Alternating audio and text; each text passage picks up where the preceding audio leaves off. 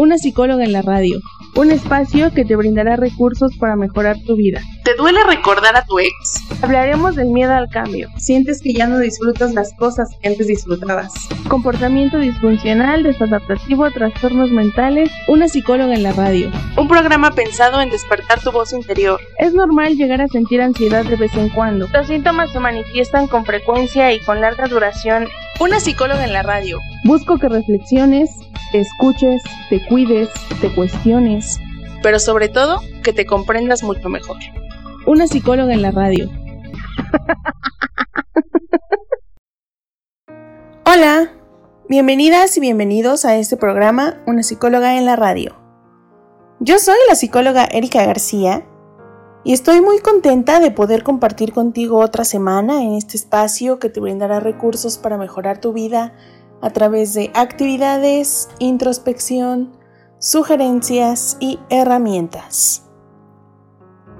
La semana pasada les pedí a través de mis redes sociales que me hicieran preguntas o que me escribieran sus dudas sobre el medicamento psiquiátrico. Y en el programa de hoy les vamos a dar respuesta a las que más se repitieron. Esto con la finalidad de eliminar el tabú en torno al medicamento psiquiátrico. Y es que actualmente todavía existen muchas personas que tienen miedo de tomar medicamento psiquiátrico. Pero lo que no saben es que este ya evolucionó mucho. Actualmente ya no hay ningún peligro para medicar a los pacientes. Es cierto, todavía existe el tabú de que te haces adicto al medicamento o que pierdes aspectos de tu personalidad. Incluso hay personas que llegan a creer que se convierten en personas zombie, eh, inexpresivas, con aletargamiento, que son medicinas para locos. Hay personas que creen que el medicamento psiquiátrico deteriora tus órganos o dañan el cerebro. Y la verdad es que no es así. La mayoría de los medicamentos psiquiátricos son más benignos y menos tóxicos que casi todos los medicamentos que se usan en otras especialidades.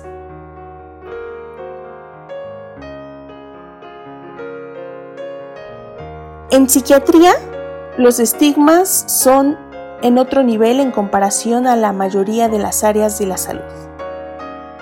En otras especialidades, los estigmas son solo a un nivel en especial por la enfermedad.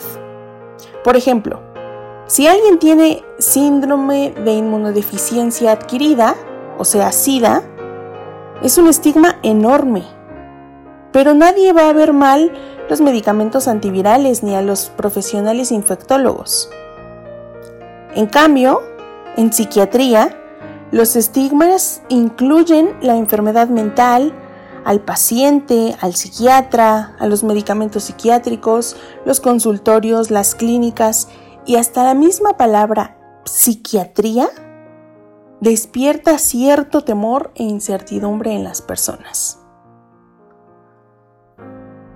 Muy pocas personas tienen la libertad de decir que van al psiquiatra. Esto por temor a ser considerados locos, desequilibrados o trastornados. Realmente es algo que ocultan. Casi nadie dice en las reuniones sociales que estuvieron en el psiquiatra. Cuando van a consulta, muchos de ellos son remitidos por otros profesionales y llegan con el psiquiatra diciendo, es que yo no sé por qué me enviaron aquí, yo no estoy loco, yo no estoy loca. Y al llegar a una clínica o un consultorio psiquiátrico, la gente camina con temor, esperando en cualquier momento escuchar un grito aterrador como nos lo pintan en el cine. O incluso llegan a sentir cierta energía como si fuera pesada o negativa. Lo comentábamos en programas anteriores. El peor estigma es el social. La sociedad considera a los pacientes psiquiátricos como peligrosos, agresivos o incluso poseídos, lo que dificulta que las personas consulten a tiempo al psiquiatra para tratar sus problemas emocionales y mentales. Entonces, después de esta introducción acerca del estigma, del medicamento psiquiátrico, de los psiquiatras, de los pacientes psiquiátricos, ahora sí vamos a comenzar a dar respuesta a las preguntas que me hicieron a través de mis redes sociales.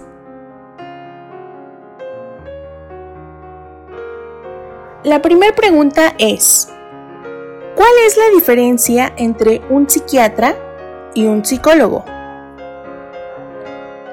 Un psiquiatra es un médico especialista en psiquiatría y se encarga de diagnosticar y tratar las enfermedades mentales abordándolas desde su parte fisiológica, ya sea prescribiendo medicación u otro tipo de intervención médica que sea necesaria con la finalidad de equilibrar la bioquímica del cerebro y reparar o compensar la fisiología que esté deteriorada.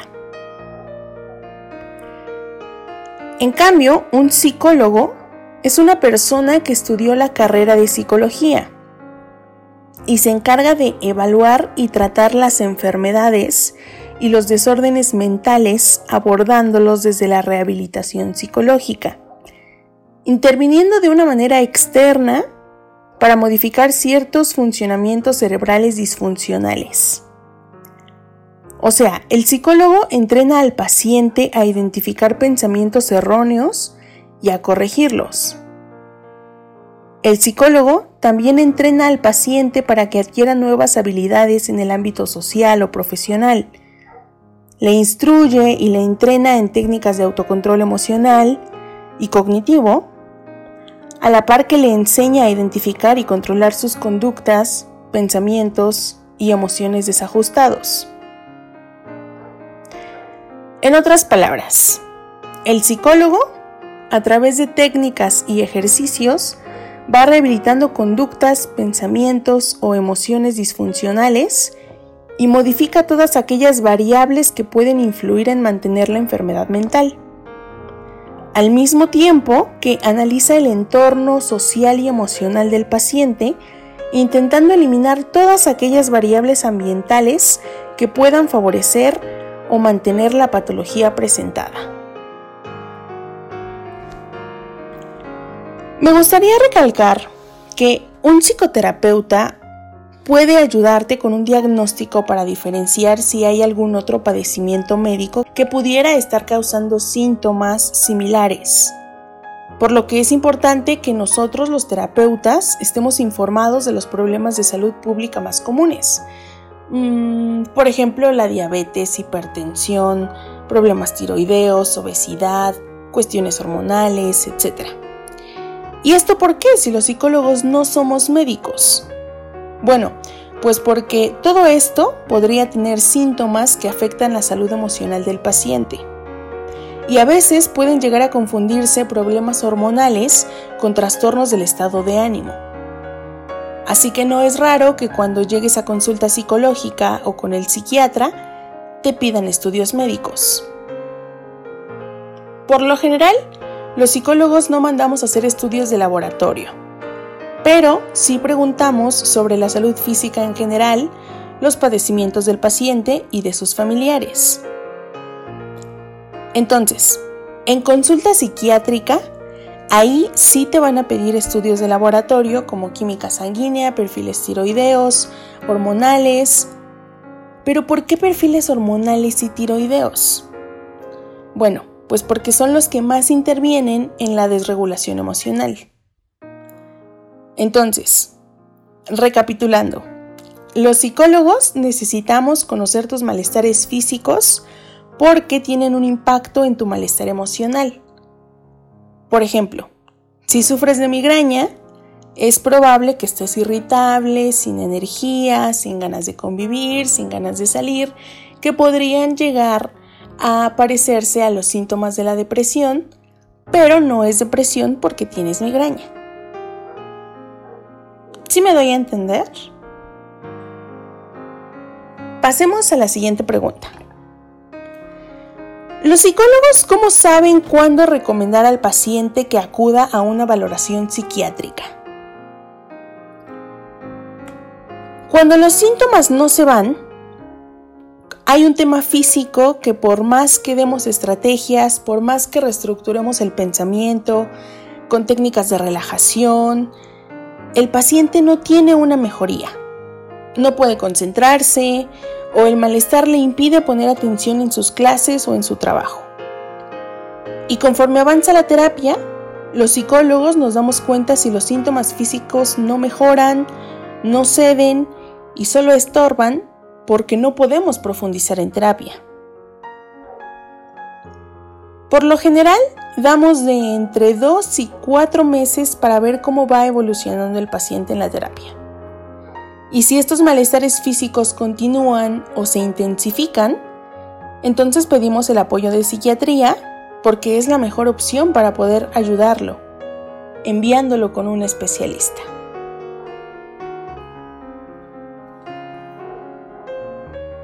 Puede preguntar el psiquiatra?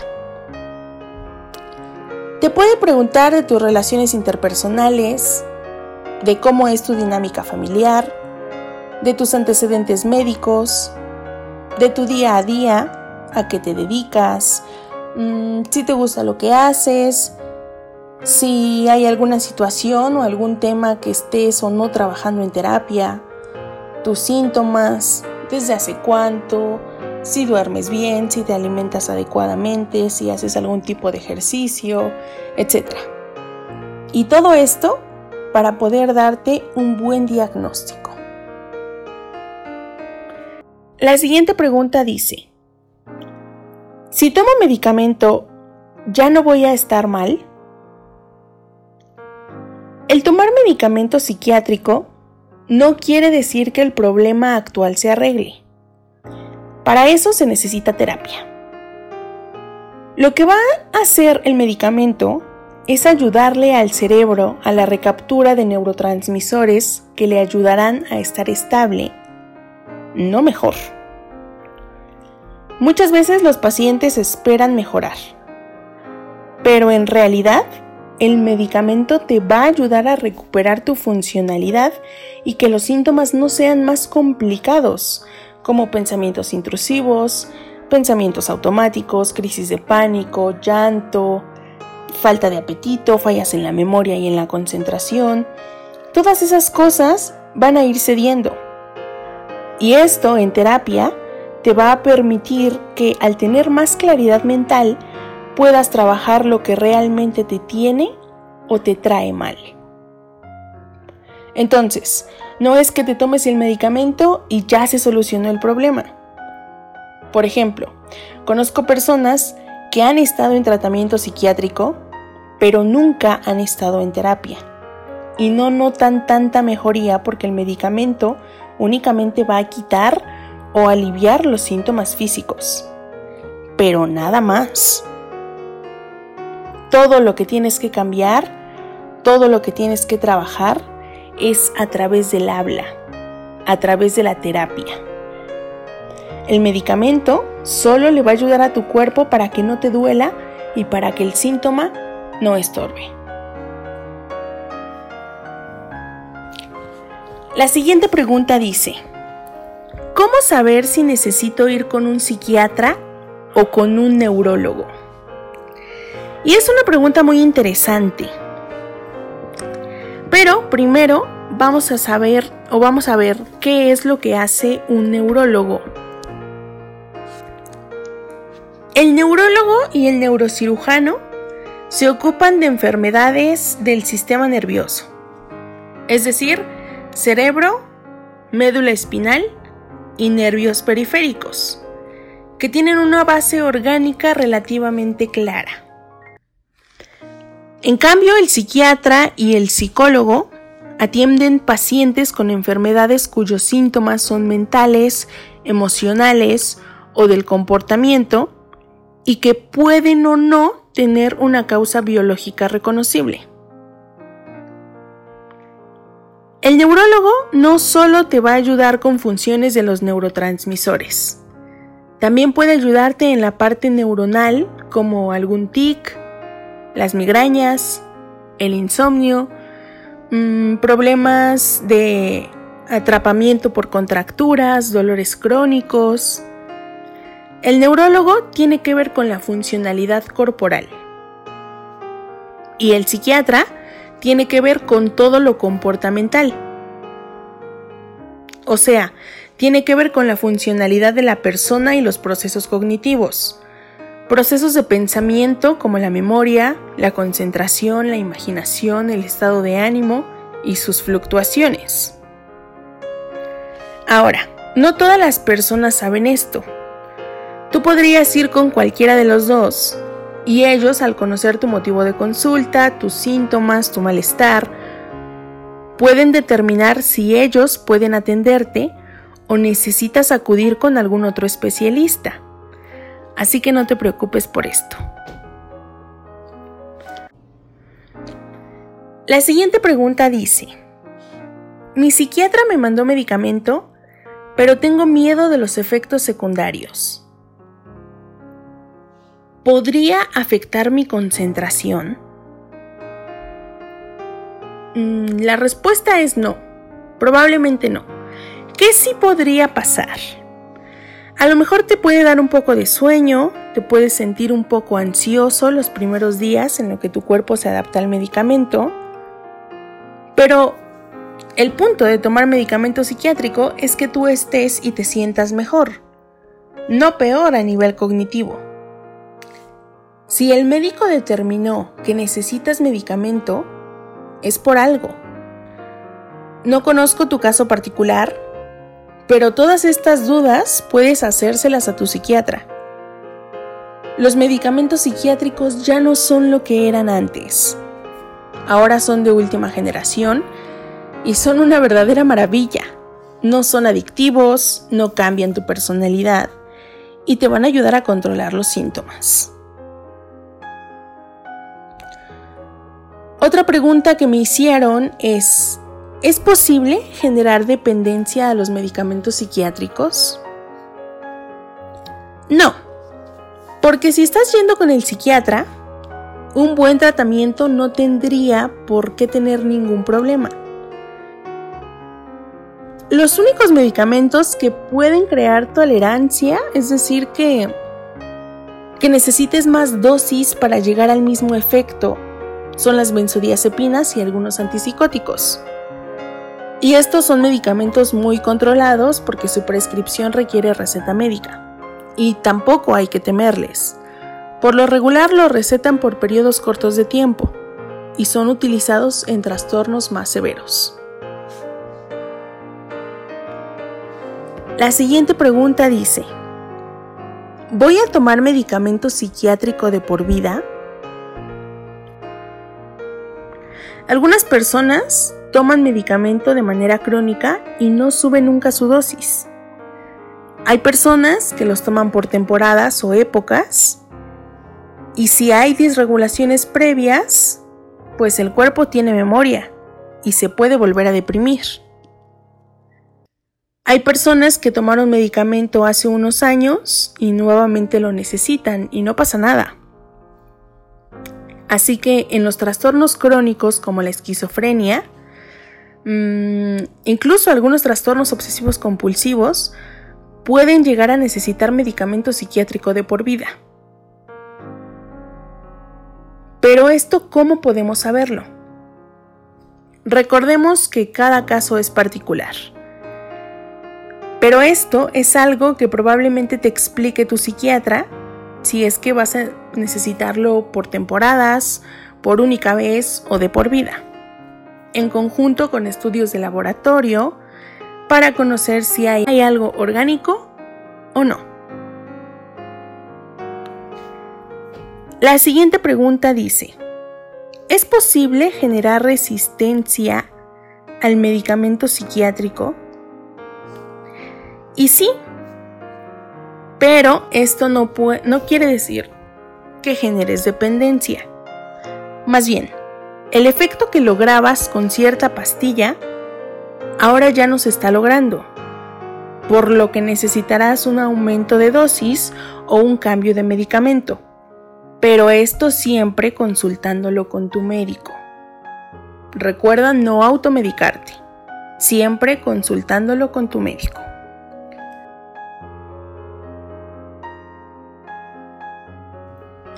La siguiente pregunta dice, ¿el medicamento psiquiátrico es de efecto inmediato? No.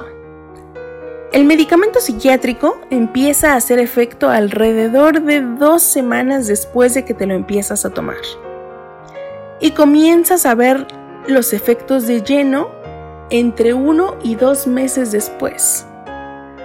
No es como el resto de los medicamentos que hay que esperar unos minutos para que nos haga efecto. No, con el medicamento psiquiátrico hay que esperar algunas semanas para conocer sus efectos. Otra persona nos comenta, a mí me dieron medicamento y la verdad es que no me funcionó. Y esto puede pasar, pero no solo con el medicamento psiquiátrico. Hay personas a las que no les hace el paracetamol, los antiácidos, la aspirina, los antiinflamatorios. Hay gente que es alérgica a algún medicamento. Existen personas que tienen resistencia a los medicamentos. Y aquí hay que buscar el adecuado para ellas. Así que sí, puede llegar a pasar. Incluso los efectos secundarios pueden darte fuertes y es por esto que algunos terminan abandonando el tratamiento. Pero nunca se debería abandonar un tratamiento psiquiátrico sin supervisión médica. Como lo dije hace un momento, no te automediques ni te dejes de tomar el medicamento sin que tu médico te indique cómo hacerlo y tampoco cambies tu dosis.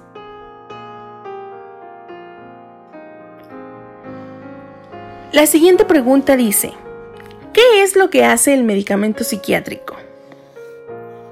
El medicamento psiquiátrico restablece la química cerebral para un adecuado funcionamiento. Ahora, esta persona nos comenta, mi mamá toma medicamento para dormir y cuando yo no puedo dormir, tomo una de sus pastillas.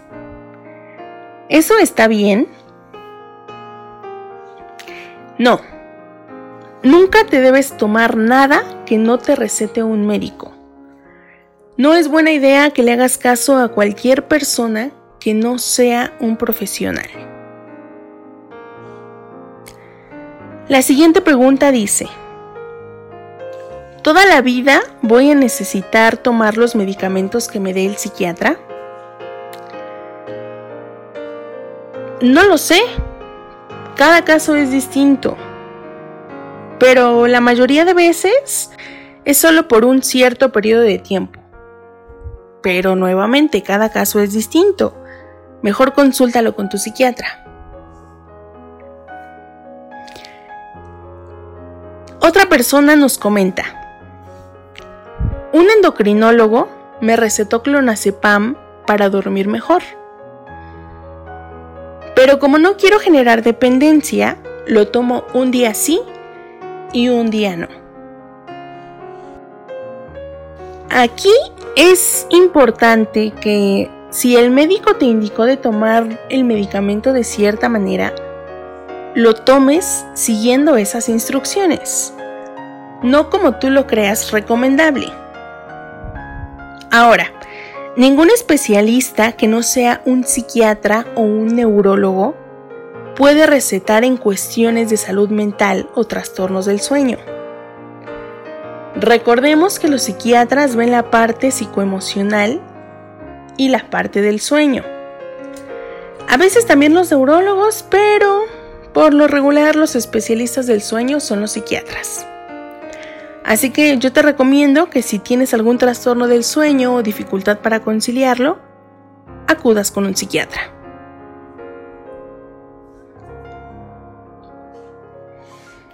Otra persona nos pregunta, si sospecho de tener depresión, ¿debo ir primero con un psicólogo o con un psiquiatra? Puedes ir con cualquiera de los dos. Y este va a determinar si es necesario acudir con el otro. Yo siempre recomiendo que primero acudas con un psicólogo pero ya es decisión del paciente con quién acudir primero.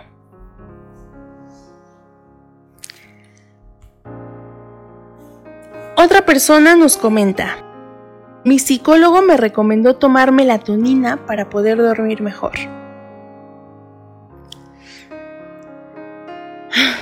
Hay que recordar que los psicólogos no estamos facultados para recetar ningún tipo de medicamento.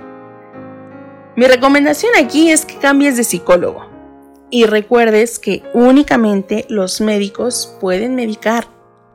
Nada más.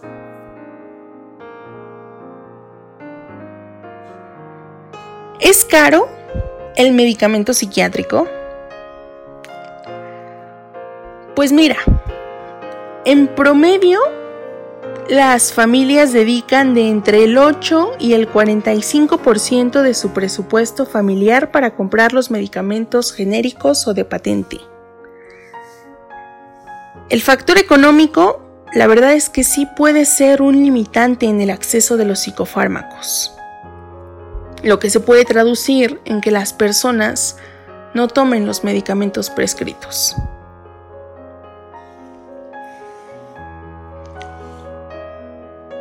Y la última pregunta es, ¿cómo puedo saber si estoy en buenas manos? En México existe el Registro Nacional de Profesiones, donde puedes consultar la cédula profesional de tu médico tratante. Y en psiquiatría existe el Consejo Mexicano de Psiquiatría, en donde puedes ver los médicos psiquiatras que están certificados.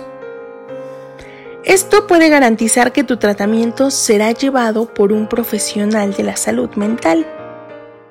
A modo de conclusión, me gustaría recalcar que la psiquiatría es un área de la medicina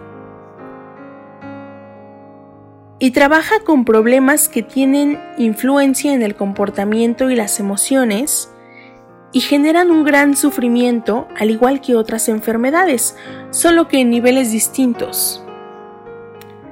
La falta de entendimiento de las enfermedades mentales hace que haya aún más rechazo y contrario a la creencia popular, las personas que asisten al psiquiatra no están locos endemoniados, poseídos, etc. La mayoría de personas que acuden al psiquiatra son personas comunes, cuerdas, sensatas, que padecen síntomas emocionales y mentales como depresión, ansiedad, obsesiones, duelos inconclusos, etc. Y son personas que necesitan ayuda, alguien que los escuche, que los oriente y con un buen diagnóstico y tratamiento podrán salir adelante y mejorarán su funcionalidad y calidad de vida. Muchas gracias por sintonizar mi programa Una psicóloga en la radio. Yo soy la psicóloga Erika García y me ha gustado mucho poder resolver tus dudas en torno al medicamento psiquiátrico si tienes alguna duda, algún comentario o sugerencia, puedes hacerlo a través de mis redes sociales. Me encuentras como Psic Erika García o una psicóloga en la radio. Si quieres que hable de algún tema en específico o quieres iniciar tu proceso psicoterapéutico, puedes contactarme a través de mis redes sociales. Muchas gracias por haber llegado hasta aquí. Yo te espero la próxima semana de 10 a 11 de la mañana en la plataforma de tu preferencia. Adiós, excelente inicio de semana.